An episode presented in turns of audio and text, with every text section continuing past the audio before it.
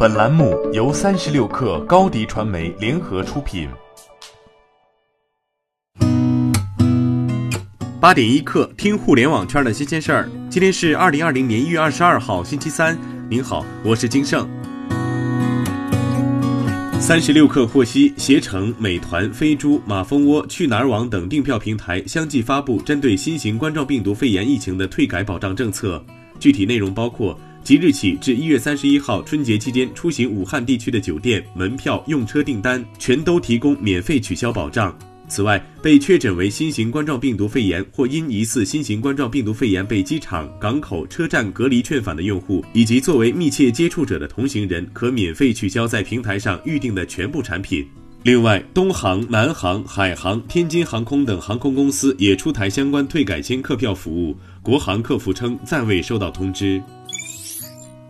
据字节跳动内部员工透露，二零一九年字节跳动实现收入一千三百至一千四百亿元，其中商业产品广告收入一千二百至一千三百亿元左右。二零二零年，字节跳动销售体系将大改，商业产品将向所有直营销售团队开放，而不是如此前只能卖负责的对口产品。同时，二零二零年收入目标相比二零一九年涨幅百分之三十至百分之四十，高于一千八百亿人民币。对此，字节跳动回应称，数据不准，没有计划对外公布。在苏宁二零一九年度表彰大会上，苏宁控股集团董事长张近东还公布了一系列激励机制。二零二零年，苏宁将聚焦事业合伙人、利润分成和终端合伙人三层激励体系的建设。高层通过股权激励发展事业合伙人，中层试点虚拟股权推进利润分成，终端团队要全面推广合伙人制度。此外，张近东还提出要持续加大六大中台能力建设，全面升级全场景 OS 体系。三十六氪获悉，微信开始内测视频号功能，位置在发现页朋友圈下方。开通页面显示，一个微信号可以创建一个视频号，建议企业或机构使用非私人微信号进行开通。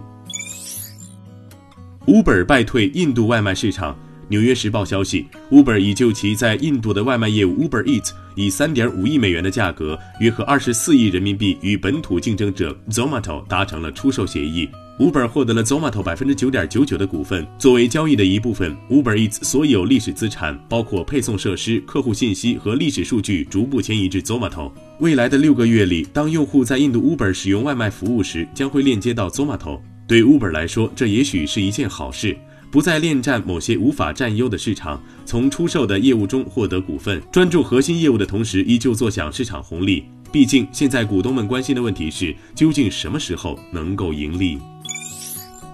特斯拉刚在德国签署完三亿购地合同，福特后脚就宣布在注资欧洲工厂。福特汽车宣布在西班牙瓦伦西亚制造工厂投资四千两百万欧元（人民币三点二亿元），以支持福特的电动化战略。福特在欧洲的电动化策略，在未来三年还是以生产混动车型为主。为了减少研发成本，福特此前已经和德国大众达成合作，付费使用大众的 MEB 电动车生产平台，并计划于2023年向欧洲市场推出基于该平台打造的纯电动车。奢侈品牌 LV 与耳机厂商 Master and Dynamic 合作推出了新款 Horizon 无线耳机，售价为一千零九十美元。新款 Horizon 耳机共有五色可选，分别是霓虹黄、原始白、鲜红色、粉红色以及喷射黑。充电盒也有 PVD 不锈钢涂层以及金属色抛光两种材质可选。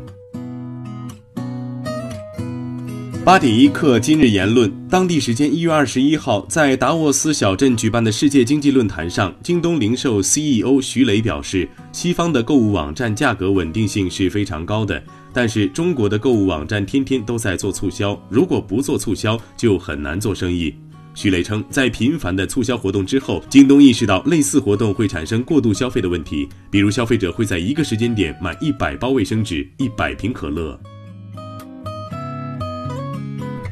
在二零二零达沃斯年会期间，华为创始人兼 CEO 任正非表示。今天对人工智能没有必要这么恐慌，原子弹爆炸可能会伤害人类，人工智能的发展不会有这么大对人类的伤害。研究的主要是弱人工智能，是有边界的，是有一定条件的，是有一定数据支撑的。任正非称，人类在新技术面前总会利用它来造福这个社会，而不是利用它来破坏这个社会。因为整个社会的绝大多数人向往未来是幸福的生活，不向往是恶的。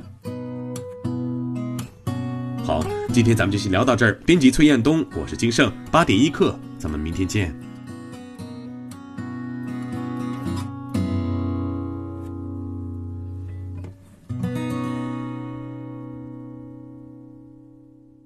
欢迎加入三十六氪官方社群，添加微信 baby 三十六氪 b a b y 三六 k r，获取独家商业资讯，听大咖讲风口，聊创业，和上万课友一起交流学习。